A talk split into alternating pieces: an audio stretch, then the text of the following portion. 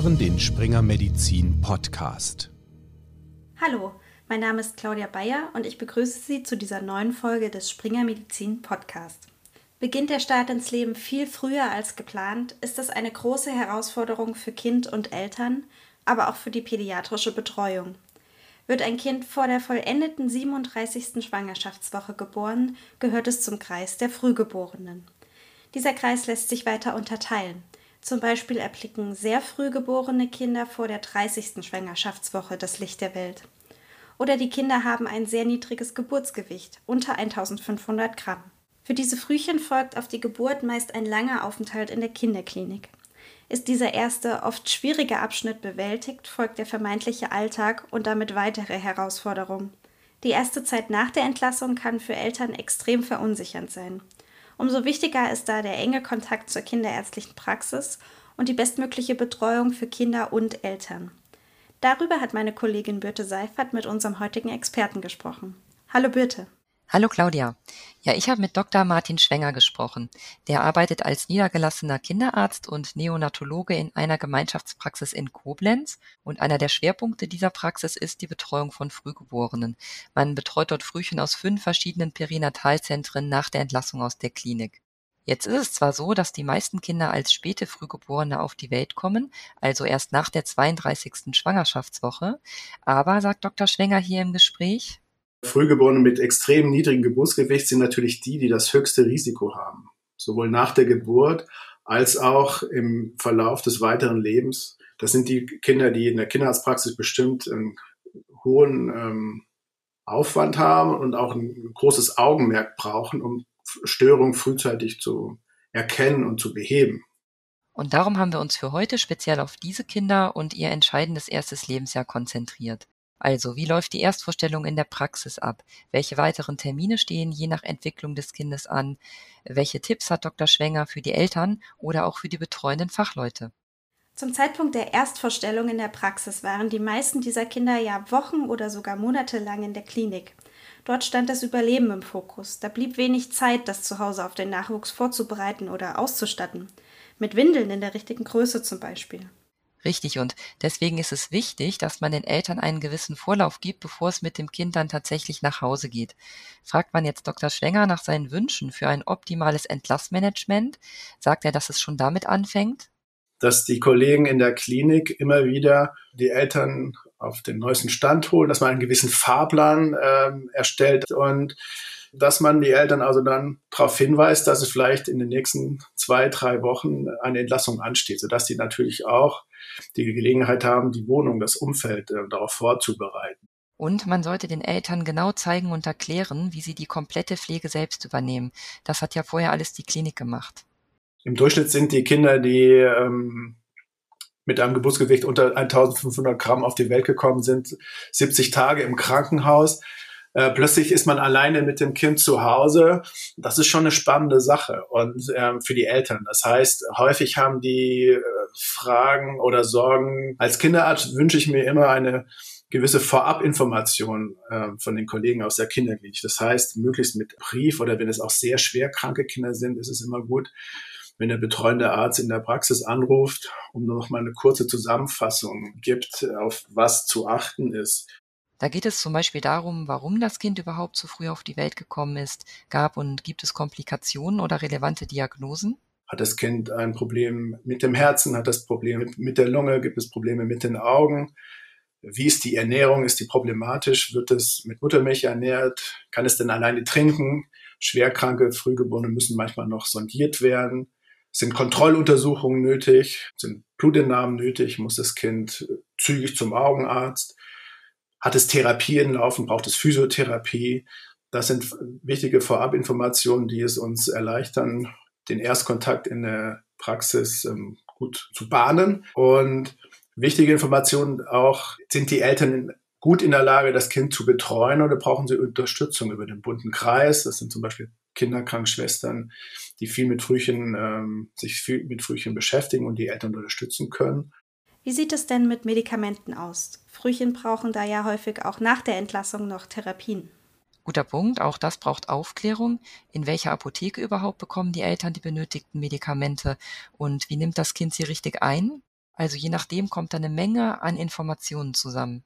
Ich sage mal, so ein, so ein durchschnittlicher Arztbrief von einem Kind, was mit extrem ähm, niedrigem Geburtsgewicht auf die Welt kam, das sind schon mal zehn Seiten oder elf Seiten. In der Erstvorstellungssituation möchte man am liebsten mit den Eltern reden und sich um das Kind kümmern und erstmal nicht den Arztbrief lesen, sodass ich mir immer wünsche, dass der Arztbrief ähm, vorab in der Praxis ist, äh, dass ich mir dann am Abend zuvor zum Beispiel ähm, die wichtigen Punkte äh, aufschreiben kann, dass ich mir Strichworte notieren kann, um das dann auch gezielt in der Situation mit den Eltern dann ansprechen zu können. Also im Praxisablauf machen wir das in der Regel so, wenn ähm, jetzt keine drängenden Probleme der Eltern im Vordergrund stehen, sondern es geht primär um die Erstvorstellung und äh, vielleicht die Organisation der nächsten Wochen, wünsche ich mir das immer, dass die Patienten gegen Ende der Sprechstunde kommen, weil für uns ist das nie so richtig absehbar. Sind wir da mit zehn Minuten fertig, brauchen wir 20 oder vielleicht auch eine halbe Stunde, so dass es ich immer sehr angenehm finde, wenn wir ohne Zeitdruck und ohne Zeitlimit in die Erstvorstellung gehen können, um halt möglichst alle Fragen der Eltern abhaken zu können und auch alle weiteren Maßnahmen für die nächsten Wochen planen zu können. Und häufig drehen sich also die, die Sorgen oder die Fragen der Eltern um die Ernährung, um, um den Stuhlgang, um vielleicht exzessives Schreien, um Unruhephasen, um Schlafschwierigkeiten. Das sind Fragen, die auch in der, in der Betreuung sehr viel Zeit einfach in Anspruch nehmen können. Lass uns mal kurz darauf eingehen, auf das exzessive Schreien, auf Schlafschwierigkeiten und auch Fütterungsstörungen. Diese sogenannten Regulationsstörungen sind ja nicht nur für Eltern von Frühchen ein Thema. Was rät der Experte hier? Dr. Schwenger rät in solchen Situationen generell zu einem möglichst geregelten Tagesablauf, den man sich auch sehr bewusst macht. Und wenn dann zum Beispiel der Schlaf-Wach-Rhythmus von dem Kind nach wie vor völlig durcheinander ist, kann es auch helfen, dass man eine gewisse Zeit ein Tagebuch führt wann die Kinder schlafen, wann sie wach sind, wann sie Essen haben wollen, um den Tagesablauf dann auch so ein bisschen sich darauf einzustellen, dass man halt, ähm, wenn man weiß, um, um zwölf hat das Kind immer Hunger, dass man dann halt vielleicht das ältere Geschwisterkind eine halbe Stunde früher oder eine halbe Stunde später aus dem Kindergarten abholt. Eltern empfinden das sehr häufig sehr hilfreich, wenn man äh, einfach mal sagt, ähm, macht mal ein, ein, ein Tagebuch, schreibt mal ein bisschen auf, wie das so im Alltag ist, um sich dann halt einfach besser einzustellen. Dann geht es bei der Erstvorstellung auch um Überweisungen, welche Rezepte sind nötig, welche Verordnungen. Da werden Kontakte zu entsprechenden Fachärztinnen oder Therapeuten gewarnt. Und dann wird das Kind aber sicher auch körperlich untersucht. Ja, genau. Man macht sich von Kopf bis Fuß ein möglichst umfassendes Bild vom Kind und zu diesem Bild gehört dann zum Beispiel auch der Impfstatus. Impfungen sind ja ein wichtiges Thema für alle Neugeborenen. Die STIKO empfiehlt da eine ganze Reihe von Impfungen. Auch Frühgeborene sollten sie zeitgerecht und nach chronologischem Alter erhalten. Was heißt das eigentlich? Für Frühgeborene gibt es sozusagen zwei Zeitrechnungen. Mit dem chronologischen Alter meint man genau wie bei reifgeborenen Kindern auch die Zeit ab der Geburt. Will man jetzt die Entwicklung des Kindes beurteilen, nimmt man stattdessen das korrigierte Alter. Dazu werden einfach die Wochen vom chronologischen Alter abgezogen, die das Kind zu früh auf die Welt gekommen ist. Also wenn wir ein zwölf Wochen altes Baby anschauen, das acht Wochen zu früh auf die Welt kam, dann wäre das korrigierte Alter vier Wochen und entsprechend würde man sich am Entwicklungsstand eines reifen vierwöchigen Säuglings orientieren. Zurück zu den Impfungen. Da gibt es zum Beispiel die Grundimmunisierung mit dem Sechsfachimpfstoff gegen Keuchhusten, Kinderlähmung und andere Erkrankungen und die Pneumokokkenimpfung. Da ist es bei Frühgeborenen jetzt so, dass sie diese Impfungen im ersten Lebensjahr dreimal anstatt zweimal erhalten sollen, damit sie ähm, auch genügend Antikörper bilden. Und diese Impfungen sind Aufgabe der kinderärztlichen Praxis? Ja, hier kommt jetzt erstmal wieder die Klinik ins Spiel.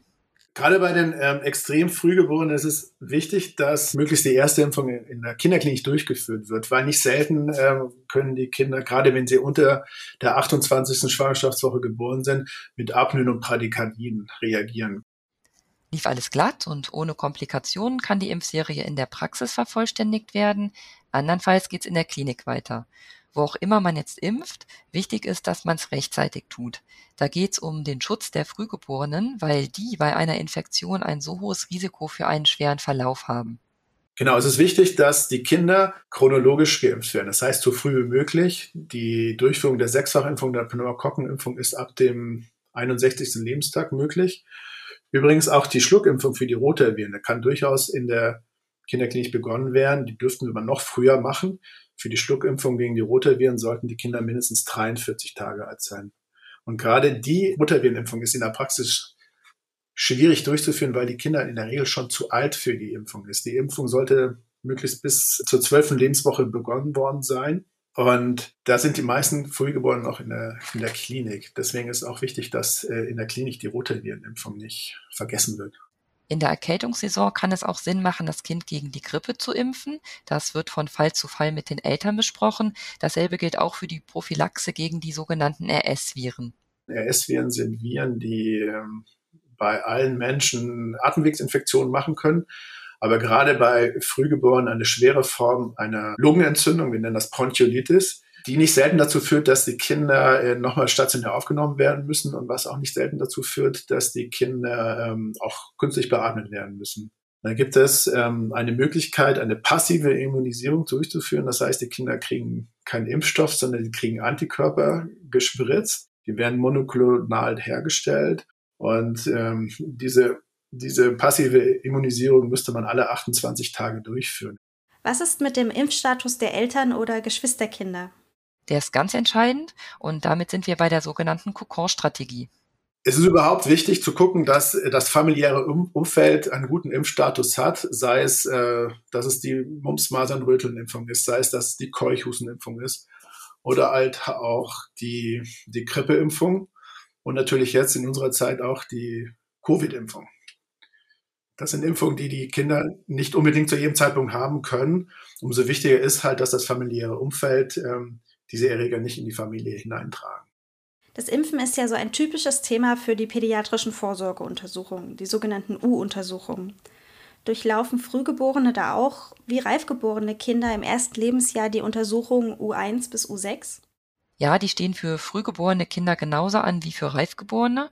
Frühchen mit sehr niedrigem Geburtsgewicht kommen allerdings meist erst zur U4 im Alter von drei, vier Monaten zu Dr. Schwenger in die Praxis. Davor sind sie ja noch in der Klinik. Bei der Vorsorge wird dann geschaut, ob sich die Kinder altersgerecht entwickeln in Bezug auf das korrigierte Alter, ob zum Beispiel bestimmte Meilensteine in der motorischen oder kognitiven Entwicklung erreicht werden. Was ich immer bei den Vorsorgen abhake, ist, dass die Kinder ähm, in der Lage sind, Arme und Beine zum Beispiel seitengleich zu, zu bewegen, dass sie eine gewisse Kopfkontrolle haben, dass sie den Kopf in alle Richtungen drehen können, dass sie den Kopf je nach Alter heben können, dass sie hinterher gucken, dass sie mit den Eltern interagieren, dass sie auf Geräusche achten oder auf Geräusche reagieren. Und je nach Alter gibt es dann halt einfach verschiedene, verschiedene Alarmzeichen. Wichtig ist, dass die Eltern erleben, dass das Kind sich halt entwickelt, dass das Kind neue Sachen dazulernt, dass es ähm, neue Laute dazulernt, dass es immer zunehmend Interesse an seinem Umfeld ähm, entwickelt und dass es halt neue Sachen lernt. Aber wir sehen Kinder, die in der 32. Schwangerschaftswoche auf die Welt gekommen sind, die entwickeln sich, als ob sie mit 39 Schwangerschaftswochen auf die Welt gekommen sind. Und andererseits sehen wir Kinder manchmal mit 35 Schwangerschaftswochen, die in der Entwicklung so verzögert sind, als ob sie mit der 28. Schwangerschaftswoche auf die Welt gekommen sind. Also das Erreichen der Meilensteine ist sehr individuell unterschiedlich. Und je nachdem stehen dann mehr oder weniger zusätzliche Termine über die normalen U-Untersuchungen hinaus an. Es ist aber natürlich so, dass dann auch wieder individuell darüber hinaus recht häufig doch Kontrolluntersuchungen anstehen, sei es, dass wir das Gedeihen kontrollieren, sei es, dass wir die motorische Entwicklung kontrollieren, sei es, dass irgendwelche anderen Maßnahmen ähm, gemacht werden müssen. Was ist mit anderen Maßnahmen gemeint? Das kommt jetzt darauf an, welche Auffälligkeiten oder Alarmsignale sich zeigen. Also was wir halt häufig erleben, ist, dass die Kinder, wir nennen das zentrale Koordinationsstörung haben. Das heißt, dass sie eine Kopfschiefhaltung haben, dass sie Kopfkoordinationsschwierigkeiten haben und die Folge darauf ist, dass häufig auch die motorische Entwicklung hinterherhängt. Und da ist es ähm, ein wichtiges Augenmerk, dann früh zu entscheiden, wenn die Kinder dann Physiotherapie brauchen. Häufig ist dann halt auch die, die kognitive Entwicklung ein bisschen hinten dran, dass die Kinder einfach später lautieren, später sprechen lernen. Da ist einfach wichtig im, im Kopf zu haben, dass Kinder sicherlich auch ein gewisses Risiko haben, eine Hörstörung zu entwickeln. Dasselbe gilt auch für die Augen. Wenn die Kinder ähm, eine motorische Entwicklungsverzögerung haben, vielleicht später lernen zu greifen, kann es natürlich auch sein, dass sie äh, einfach auch nicht gut sehen. Als jenseits der ähm, frühgeborenen Retinopathie haben Kinder, die zu früh auf die Welt gekommen, grundsätzlich ein, ein, ein höheres Risiko, weitsichtig oder kurzsichtig oder andere Augenprobleme zu bekommen, so dass ich es bei mir in der Praxis so mache, dass ich mit den Eltern bespreche, dass sie mit sechs, spätestens mit zwölf Monaten auf jeden Fall mit einem Augenarzt äh, sehen, um da halt möglichst frühzeitig äh, gegenzusteuern. Und natürlich ist äh, das Gedeihen immer ein großes Thema. Im ersten Lebensjahr ist es nicht selten so, dass die, dass wir Gedeihstörungen haben, die Kinder ähm, ja einfach nicht, ähm, wir nennen das perzentilen harmonisch wachsen. Sprich, die Kinder wachsen nicht in dem erwarteten altersgerechten Rahmen. Da macht man dann wieder engere Kontrolltermine, um zum Beispiel zu schauen, ob mit der Ernährung soweit alles passt. Ernährung ist ein gutes Stichwort. Für die erste Zeit daheim bekommen die Eltern ja vermutlich Empfehlungen oder Anordnungen aus der Klinik mit. Genau, da gibt es bestimmte Vorgaben, damit die Kinder richtig wachsen und gedeihen können. Zum Beispiel ist zwar auch für frühgeborene Muttermilch optimal, aber die muss noch angereichert werden. Ansonsten würden dem Kind Kalorien fürs Aufholwachstum nach der Geburt fehlen. Es gibt dazu verschiedene spezielle Nahrungen für Frühgeborene und wenn sich das Kind optimal entwickelt, kann ab dem errechneten Termin auf normale Anfangsnahrung geswitcht werden. Außerdem wichtig, das Kind braucht noch zusätzlich weitere Supplemente wie Vitamin D und Eisen. Das wird in der Praxis dann genau mit den Eltern durchgesprochen. Und irgendwann steht dann auch für ehemalige Frühchen die Einführung der Beikost an. Wann ist hier der beste Zeitpunkt? Meist stellt sich diese Frage auch bei Frühgeborenen so ab dem fünften, sechsten Lebensmonat. Jetzt ist es so, dass es da keine speziellen offiziellen Empfehlungen für Frühchen gibt. Die Eltern können aber auf bestimmte Signale achten.